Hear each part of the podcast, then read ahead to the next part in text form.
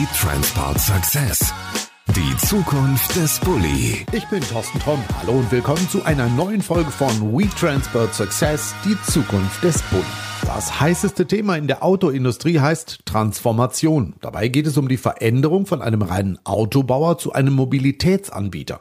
Natürlich gehören dazu auch elektrisch und autonom fahrende Autos. Weil dieses alles echte Mammutaufgaben sind, arbeiten nicht alle Marken im Volkswagen-Konzern für sich alleine daran. VW Nutzfahrzeuge hat den Auftrag, die Mobilität von morgen zu entwickeln. Warum gerade die Bulli-Marke im VW-Konzern die wohl derzeit coolsten Aufgaben bekommen hat, das wird uns heute Heinz-Jürgen Löw verraten. Er ist der Vorstand für Vertrieb und Marketing. Also Heinz, warum dürfen die Nutzis die Elektromobilität und das autonome Fahren für den VW-Konzern in die Hand nehmen? Ja, ganz einfach, weil die bei uns äh, richtig sind. Ne? Wir haben die coolsten Kunden, wir haben äh, Kunden, die mit unseren Fahrzeugen auch äh, Geld verdienen wollen. Wir haben eine wahnsinnig breite Produktpalette und wir dürfen die Familie bis hin äh, zum Großkunden bedienen. Ich denke beim Nutzfahrzeuge immer so an, ich sag jetzt mal den Malermeister, der mit so einem Bulli durch die Gegend fährt.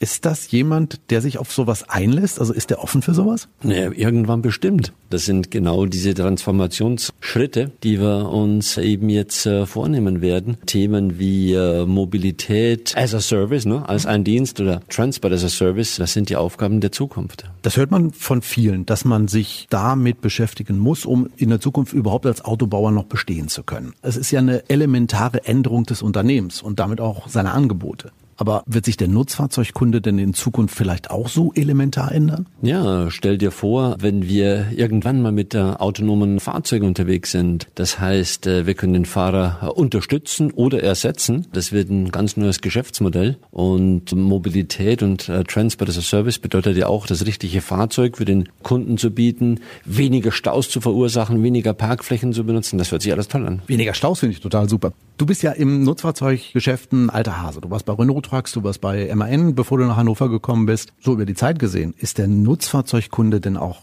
inzwischen schon anders geworden? Also wie haben sich seine Ansprüche geändert? Naja, also Nutzfahrzeug heißt ja immer, ich benutze ein Fahrzeug, um Geld zu verdienen. Ich sage mal so ein Tool, weißt du, nicht einfach nur, ich will Auto fahren oder von Emotionen getrieben. Das war gestern so, das war ist heute so und wird auch morgen so sein. Aber die äh, Einsatzbedingungen, die verändern sich eben. Und äh, der Wettbewerb ist härter geworden und äh, derjenige, der den Kunden am besten versteht, der dem Kunden die besten Lösungen bringt und ihn am besten bedient, ich glaube, der wird auch das Rennen machen. Wir hoffen jetzt einfach mal, dass die Konkurrenz nicht zuhört. Verrat mal, was sind die denn? äh, was sind die? Ähm, wie gesagt, den Kunden am besten zu verstehen, äh, nicht nur sein Geschäft, am besten auch äh, seinen Kunden zu verstehen, weil dann äh, haben wir auch eine Chance, ihm perfekt zu bedienen, individuell zu bedienen, schnell zu bedienen, Dienste anzubieten, die ihn auf der Straße halten. Bei uns nennt man das immer Uptime, ne? Fahrzeug immer im Einsatz haben, wenig Ausfälle, Überbrückungsfahrzeuge, all diese Themen, das ist ein ganzes Bündel an Leistungen. Also Downtime bedeutet dann, wenn das Auto äh, im Stau steht und in der Werkstatt steht? Die ist richtig schlecht. Downtime äh, ist wirklich, das geht gar nicht, ne? Weil genau wie du es beschrieben hast, das heißt Fahrzeug nicht einsatzbereit, ich kann kein Geld verdienen, äh, meine Mitarbeiter sind irgendwo blockiert. Downtime müssen wir verhindern. Das ist das Ziel. Das ist das Ziel. Okay, ich glaube, das ist ein großes Ziel. Wenn ich jetzt mal so an meinetwegen Logistik oder auch so Lieferunternehmen denke, da kommt es ja eigentlich auf jeden Cent drauf an. Also den ich irgendwo einsparen kann, große Sache. Wenn ich mir jetzt so ein ID-Bus angucke,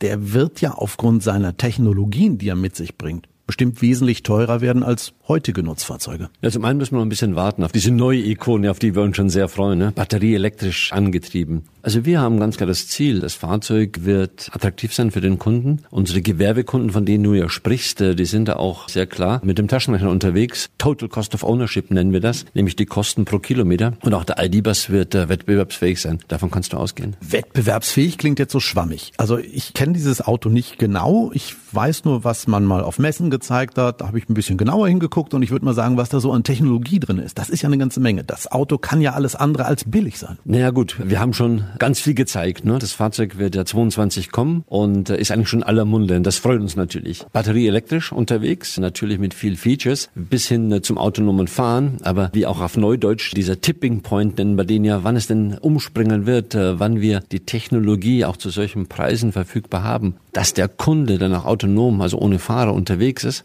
oder selbst nicht eingreifen muss, äh, das wird noch ein bisschen dauern.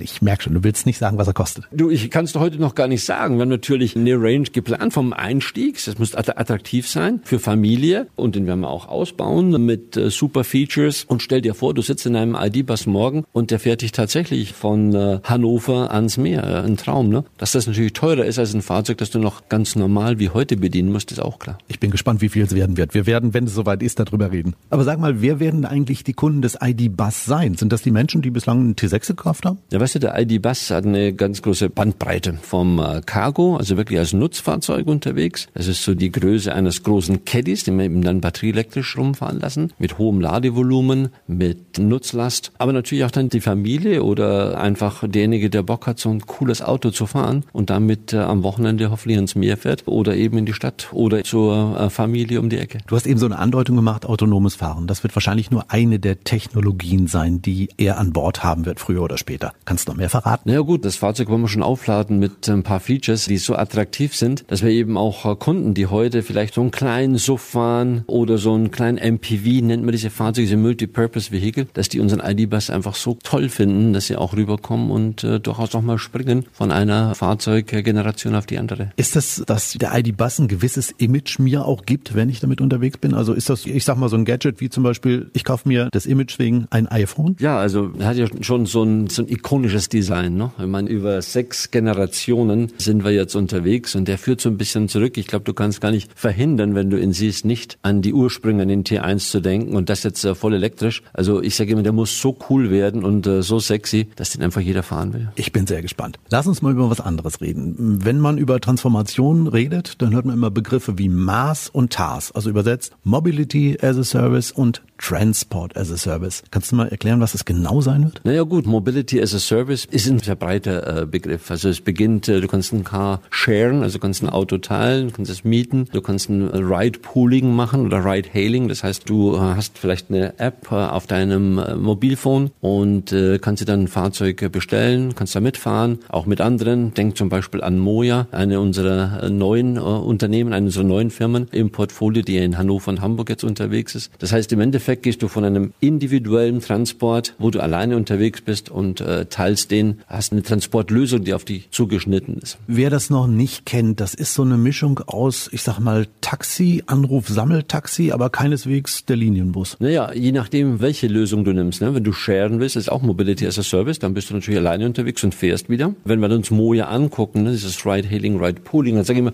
steht genau dazwischen, zwischen einem Taxi und zwischen einem öffentlichen Personennahverkehr. Also in dieser Sandwich-Position. Das heißt, ich muss nicht mit 50 äh, Leuten im Bus sein, sondern bin mit zwei, drei, manchmal alleine. Oder eben Taxi sehr individuell. Du hast ja hier den großen Vorteil in Hannover, wie du eben gesagt hast, kann man das schon machen. Jetzt komme ich aus dem wunderschönen Detmold, da gibt es das im Moment nicht. Wann wird es das da geben? Ja gut, du siehst all diese Mobilitätslösungen, mein Lieber, in großen Städten, ne? weil du brauchst natürlich, ja, komm zu uns, komm zu uns. Nee, äh, aber wirklich, du, du brauchst natürlich eine ganze Menge an Menschen, die das auch nutzen. Das ist ja ein Geschäftsmodell dahinter und so eine Auslastung ist eben sehr, sehr wichtig dafür. Also das heißt, wir werden das erstmal in den Großstädten sehen und früher oder später dann auch mal in mittelgroßen, in kleineren Städten? So stelle ich mir das vor, ja. Also wenn du heute in die großen Städte gehst, vielleicht hast du gesehen, 1.7., ne? die elektrischen äh, Roller sind äh, freigegeben worden. Ich war am 2.7. in Berlin, da standen die schon überall. Wochenende jetzt München. Das heißt, das beginnt immer in den Großstädten, weil du eben viel Traffic, weil du viel Verkehr, viel Nutzung benötigst und dann wird's ausgerollt, ja, definitiv. Transport as a Service, also Mobility as a Service stelle ich mir vor, klar, das sind Menschen, die wollen von A nach B. Transport as a Service, das Paket von A nach B? Ähm, ich denke, da ist auch viel Zukunftsmusik äh, dabei. Bring mir so ein Beispiel. Wir alle bestellen ja bei, äh, bei wem auch immer. Amazon. Genau, so heißen die doch alle. Und äh, entsprechend wird dann das Paket angeliefert. Ne? Und es gibt ja Innovationen. Ne? Einige nennen das ja jetzt äh, Prime und Now oder wie auch immer. Auf jeden Fall, du drückst den Knopf, am nächsten Tag hast du das Paket da. Das heißt,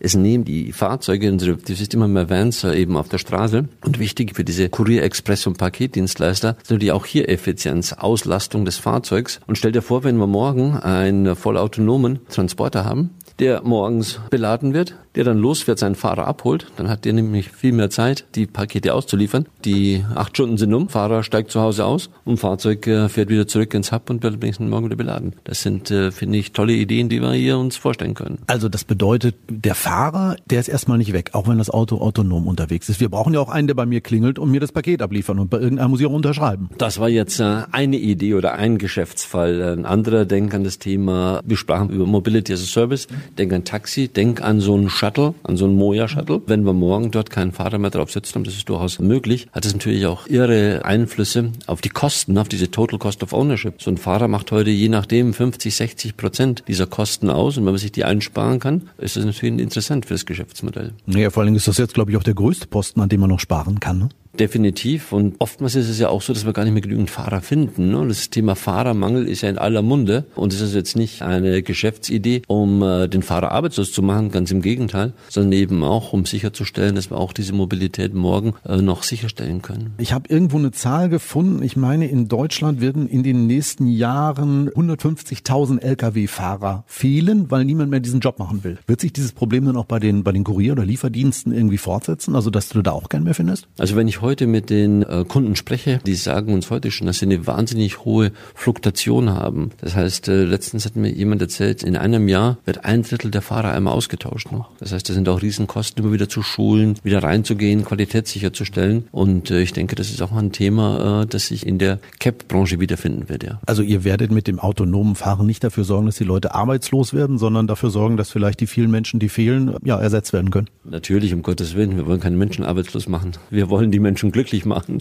Wir wollen sicherstellen, dass wir nachhaltige Logistik auf die Straße bringen. Ja gut, wenn das natürlich alles funktioniert, dann stelle ich jetzt immer mal andersrum die Frage, verkauft ihr da nicht weniger Autos? Also ist das dann nicht irgendwie kontraproduktiv für einen Autohersteller? Naja gut, wir hatten ja eingangs schon über Staus gesprochen, über Parkplatzsituationen und ich denke, wir haben schon eine Aufgabe als Volkswagen Nutzfahrzeuge für nachhaltige Mobilität zu sorgen. Und dazu wird eben auch gehören, so viel Fahrzeuge auf die Straße zu bringen, wie die Gesellschaft, wie die Unternehmen benötigen. Wie viel das dann morgen sind, mehr oder weniger werden wir sehen. Ja, aber den Händlern wird das ja nicht schmecken. Wenn das jetzt wirklich so sein sollte, dass weniger Autos verkauft werden, ein Händler wird natürlich auf keinen Fall dadurch glücklich sein. Naja, es geht nicht nur darum, weniger Autos zu verkaufen, es geht auch darum, dass batterieelektrische Fahrzeuge in Zukunft deutlich weniger an Ersatzteilen und auch weniger an Arbeitsstunden benötigen. Das heißt, äh, wir sind jetzt schon seit gut einem Jahr mit unserem Händlerverband unterwegs und diskutieren, was sind neue Geschäftsmodelle, was können wir tun, um eben neben dem klassischen Reparieren und Teile verkaufen auch neue Dienste anzubieten. Wie muss sich der Händler denn ändern? Also irgendwas wird dann ja passieren müssen. Natürlich, also die Welt wird nicht nur, sie ist digitaler geworden, das wissen wir alle. Wir denken äh, über ein neues Ökosystem nach. Früher haben wir den Kunden mal eine Mail geschickt, einmal im Jahr oder zweimal im Jahr, wenn ein Fahrzeug ausgetauscht wurde, wenn neue Aktionen da sind. In Zukunft wird das, wie heißt du schon auf Neudeutsch, seamless funktionieren. Das heißt, also Fahrzeug, dein äh, Mobiltelefon oder dein Computer oder Laptop und natürlich auch nach wie vor noch die direkte Interaktion. Aber das ist genau die Idee, dass wir eben den Kunden vernetzen mit uns, dass er eine Volkswagen Nutzfahrzeug ID bekommt und hier werden wir eben mit ihm äh, im ständigen Austausch sein. Bedeutet das vielleicht auch, dass Händler neue Angebote machen werden? Also wie du gerade sagst, mit dieser Volkswagen ID werde ich da vielleicht, keine Ahnung, wenn ich ein elektrisches Auto habe, irgendwo Strom kaufen können? Ja, also ganz wichtig, ne? Ladestationen, das ist das, das, das Einfachste, das uns sozusagen in, in die Hände fällt oder das sogar die Voraussetzung ist, die wir schaffen müssen, dass der Kunde auch bereit ist, dorthin zu gehen. Aber denk weiter, wenn wir über autonomes Fahren wieder sprechen, wenn wir über Mobilität as a Service äh, nachdenken. Das heißt, dann gibt es ja Fahrzeuge, die jetzt äh, nicht mehr jeden Tag äh, zu jeder Stunde von Herrn Mayer und Frau Müller genutzt werden. Das heißt, diese Fahrzeuge müssen auch gewartet werden. Vielleicht muss man die sauber machen am Abend, vielleicht muss man die neu laden, muss man die reinholen. Ich glaube, da tun sich viele neue Dinge auf. Strom, lass mich mal bitte drauf zurückkommen. Viele Gegner von elektrischen Autos sagen, ja, das ist alles Quatsch, weil das wird sowieso nie funktionieren. Uns fehlt die Infrastruktur. Es sind einfach keine Ladesäulen da. Die Stromanbieter sind sich da auch nicht einig. Du musst dann irgendwie tausend Karten haben, damit du überhaupt an Strom kommst. Ähm, Wäre das nicht eine Aufgabe, das als Hersteller mal zu organisieren? Ja, natürlich. Und das machen wir auch schon, Thorsten. Wenn du ein Fahrzeug von uns kaufst, bekommst du natürlich deine Ladekarte mit dazu. Das heißt, es ist sichergestellt, dass du äh, Ladestationen findest. Natürlich brauchen wir noch viel, viel mehr. Das ist auch keine Aufgabe nur für einen Hersteller, für einen OEM. Ich denke, das ist eine Aufgabe, die sich die Hersteller, die sich die Parteienlandschaft, je nachdem wer gerade dran ist, äh, sich dem Thema eben stellen muss. Denn äh, wenn wir CO2-Ausstoß verringern wollen, äh, gehört das mit dazu und das ist eine gemeinsame Anstrengung, die hier geschehen muss. Manche sagen jetzt, das funktioniert ein bisschen langsam. Also die Energiekonzerne sind ja eigentlich immer so außen vor. Die jammern ja mal, nö, sind keine Elektroautos da, lohnt sich für uns nicht. Die Regierung, ja gut, also ich sag mal, die hält sich auch bedeckt zurück. Ich habe noch nie gesehen, dass sie wirklich sich aktiv drum gekümmert haben, dass Ladesäulen irgendwo auftauchen. Bleibt es doch an den Herstellern hängen. Ja gut, es ist so ein Henne-Ei-Prinzip. Ne? Diese Diskussion, gibt es genügend Fahrzeuge, haben wir die Infrastruktur, wo geht's hin? Wenn wir uns Europa ansehen, das ja sehr oft ein Flickenteppich ist, ne? wir haben zwar Europa, aber die Länder agieren dann doch sehr individuell. Und äh, guck dir die Niederlande an, äh, guck dir Norwegen an. Dort siehst du einen absoluten Run. Dort sind viel mehr Ladesäulen pro Fahrzeug schon unterwegs. Aber ich glaube schon, dass es äh, Stück für Stück, dass wir jetzt damit durchkommen mit dem Thema. Und es gab ja vor zwei Wochen, glaube ich, nochmal ein Gespräch in Berlin. Und dort gab es dann ja auch äh, zu klaren Aussagen, dass man also in den äh, Ladeinfrastrukturnetz investieren wird. Und es wird auch notwendig sein. Denn das größte Hemmnis, wenn du heute mit Kunden sprichst, ist immer noch diese Sorge, kann ich denn laden? Werde ich denn eine Ladestation finden? Da müssen wir ran. Kann das Problem Europas größter Autohersteller lösen? Wir sind Teil der Lösung. Das ist äh, definitiv so. Wir haben uns seit ja, geraumer Zeit ganz klar committed. Und wenn du dir anguckst, dass über 30 Milliarden Euro der äh, zukünftigen Investitionen nur in batterieelektrische Fahrzeuge investiert werden. Ich denke, das ist ein ganz, ganz klares Bekenntnis und äh, Commitment nicht nur zu Deutschland, sondern auch zum Pariser Abkommen für 2050. Also wenn irgendeiner aus der Politik das hören sollte, bitte nachmachen. Ich glaube, das ist mittlerweile angekommen und ich kann alle einladen, komm, spielt mit. Sehr schön.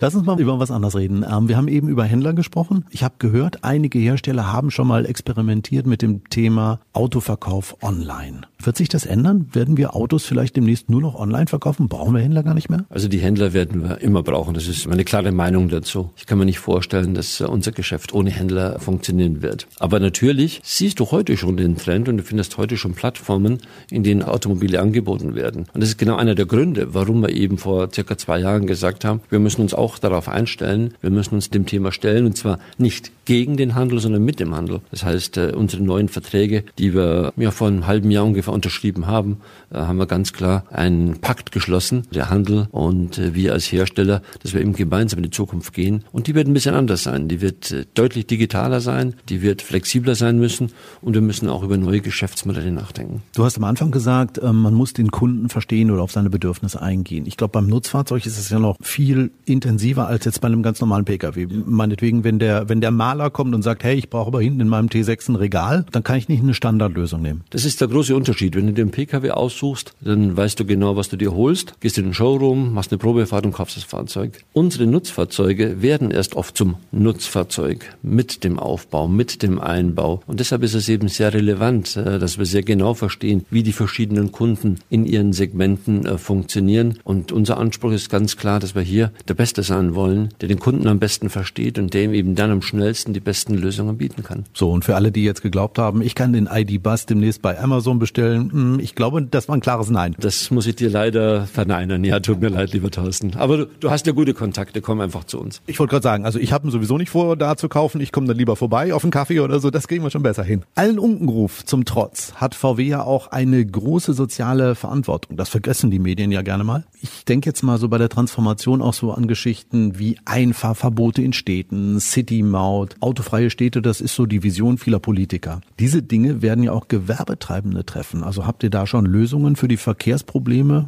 der Zukunft? Ja, wir hatten vor, wann waren das? Ich glaube, vor 18 Monaten mal eine, eine Studie angestoßen und haben also ganz bewusst auch mit der Bevölkerung gesprochen, mit den Betroffenen, die in Stau stehen, die eben keinen Parkplatz mehr finden. Und es war schon sehr interessant, was dort auch für Vorschläge und Ideen aus dem Kreis kamen, weil viele mittlerweile realisiert haben, in der Straße fahren am Tag fünf, sechs, sieben verschiedene Kurierdienste und bringen die Pakete. Und dann äh, kamen schon Fragen auf, muss denn das so sein, diese Individualität? Kann man die zusammenschrauben? Das ist einmal diese Grundvoraussetzung. Unsere Antwort darauf ist, wir wollen gerne mitspielen, uns auch hier im digitalen Ökosystem mit einzuschreiben, gibt es gemeinsame Plattformen, auf denen eben dann äh, das Geschäft betrieben wird. Aber das Wichtigste für uns ist natürlich, Fahrzeuge auf die Straße zu bringen, elektrische Fahrzeuge, damit eben der CO2-Ausstoß, damit der Lärm eben auch deutlich reduziert wird. Aber das heißt, die soziale Verantwortung bedeutet in diesem Fall auch zum Beispiel dafür zu sorgen, wenn es Einfahrverbote von Autos in Städte gibt, dafür zu sorgen, dass Gewerbetreibende mit einem vielleicht autonom fahrenden Mobil dort trotzdem weiter ihren Job machen können? Ja, ich denke, das Wichtigste ist hier, wenn es um die Einfahrverbote geht, geht es ja immer um Emissionen. Dass sie deshalb eben äh, die batterieelektrischen Fahrzeuge, deshalb eben auch äh, mobile Online-Dienste, das ist so der, der Sammelbegriff, äh, um eben die Fahrzeugflotte effektiver und effizienter steuern zu können, damit eben vielleicht weniger Fahrzeuge zur richtigen Zeit mit reinfahren. Aber wichtig wird eben hier sein, dass wir eben nachhaltig unterwegs sind und das heißt weniger CO2 ausstoßen und weniger Feinstaub. Ich habe ja immer so diese Vorstellung, wenn das autonom fahrende Auto kommt, dann bringt mich das bis vor meine Haustür. Ich gehe rein und in dem Moment verabschiedet sich das Auto und parkt irgendwo auf einem Parkplatz außerhalb der Stadt. Und genauso wird es irgendwann kommen. Ob wir das noch erleben werden, weiß ich nicht. Aber auch das ist auch meine.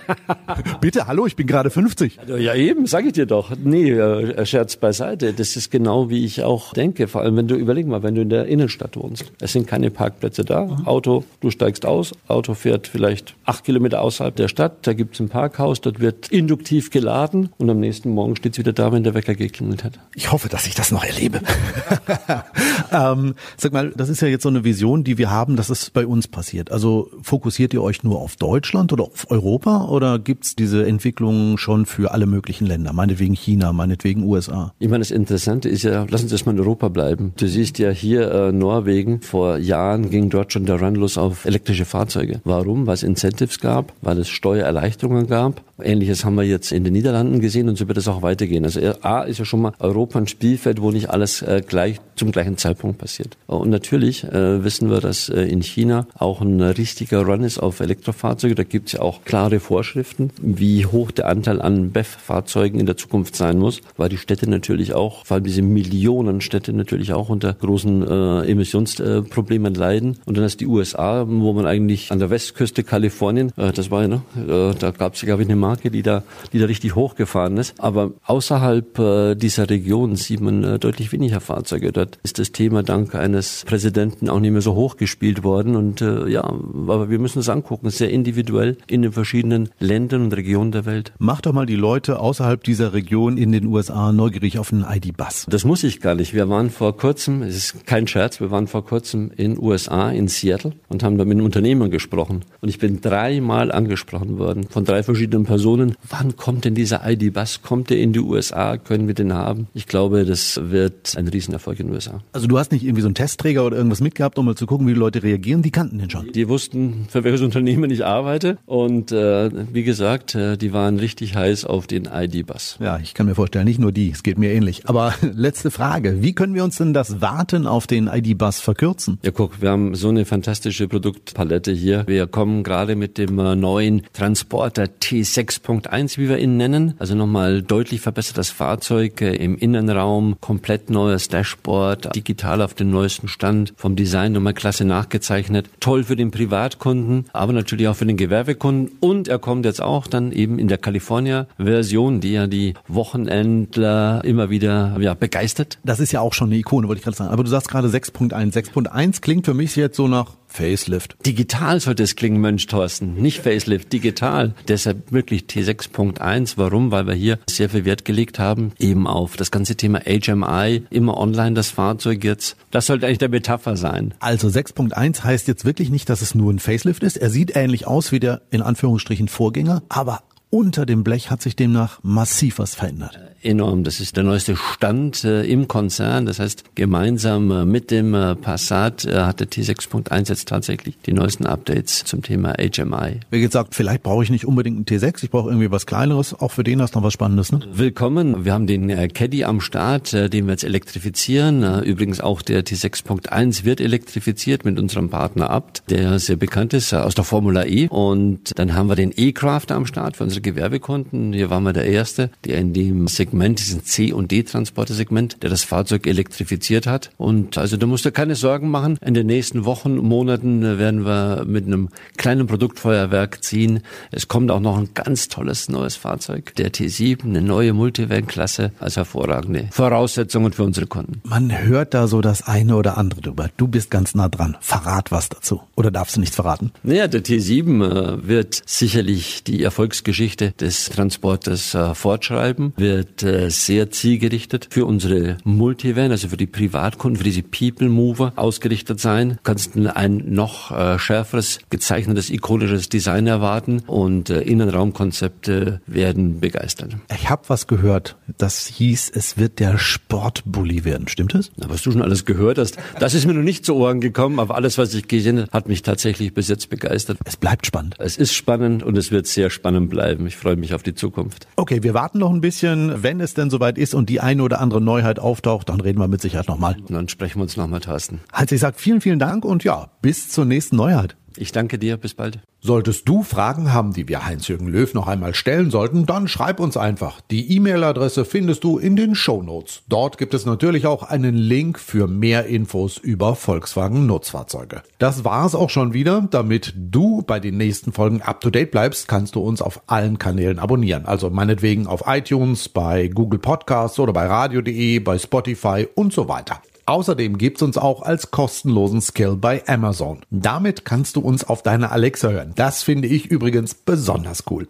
Ich bin Thorsten Tromm und wir hören uns in der nächsten Folge wieder. Bis denn dann. Ciao. Das war We Transport Success. Die Zukunft des Bulli.